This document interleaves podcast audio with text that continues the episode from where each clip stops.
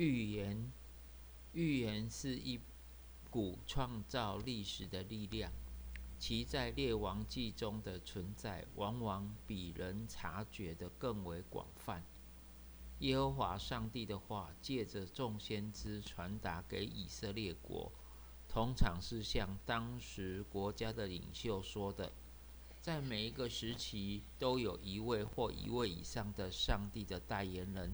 扮演着一个重要的角色，就是向当时的王及百姓提示上帝的要求。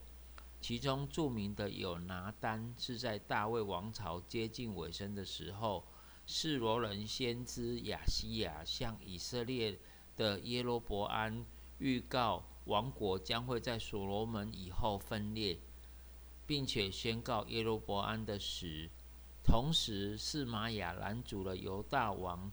罗伯安使最后败亡延续或延迟发生。两位无名的先知则预言伯特利最后因为亵渎下上帝所要产生的下场。哈拿尼亚的儿子耶户警告巴沙，他若行耶罗伯安所行的恶行，他的家族将会灭绝。有关于以。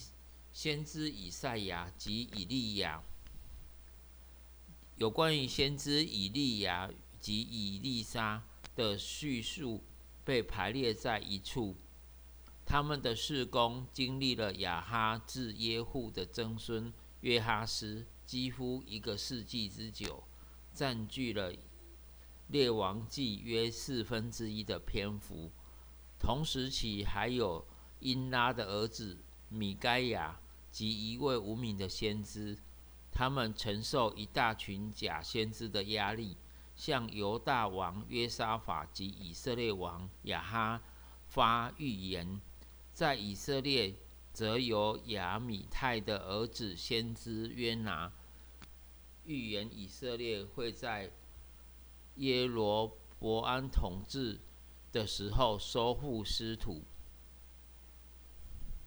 另一位感言有极大影响力的先知是以赛亚，他在乌利亚、约坦、亚哈斯、西西家做犹大王的时候，同时担任先知的职分。约在主前七百四十年到六百八十六年，在马拉西长久但邪恶的王朝当中，还有其他先知存在。例如，女先知耶户大就是就他们所发现的律法书督促他们，导致约西亚的改革。约西亚统治的时候，先知耶利米也很积极的侍奉。这些先知主要的任务就是向王和百姓传达上帝的话。作者也特别说明某些事件是应验上帝先知的话语。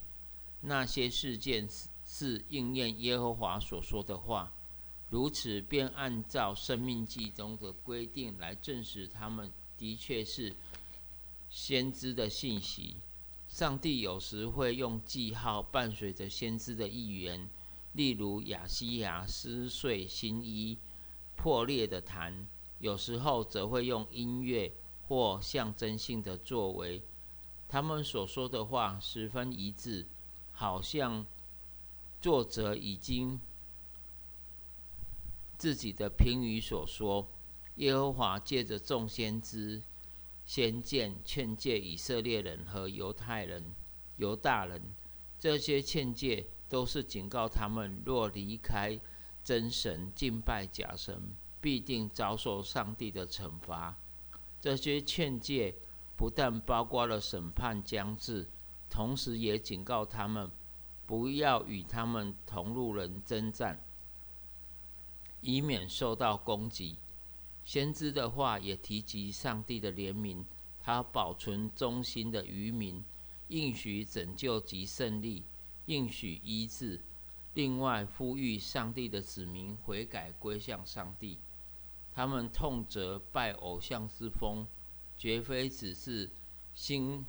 性之所至的逞口舌之快，有时也触及上帝延迟报复的来临是上帝的恩典和连续的作怜悯的作为。先知终止感言的代价也明显可见，人常常避开他，弃绝他们的信息，因此以利亚在全国受到通缉，为了保命，被迫离开应许之地。应许地也导致他极度的沮丧。然而，耶和华上帝却一直保守供应先知所需。另外，有些先知公开被羞辱、被人捉拿、被下到监里。据传统的说法，以利亚被锯子锯成两半而死。这是我们从圣经当中可以看到的先知说预言的事情。愿上帝赐福大家，因为。先知的预言也成就在耶稣基督的身上，也呼吁我们归回上帝的面前。愿上帝赐福。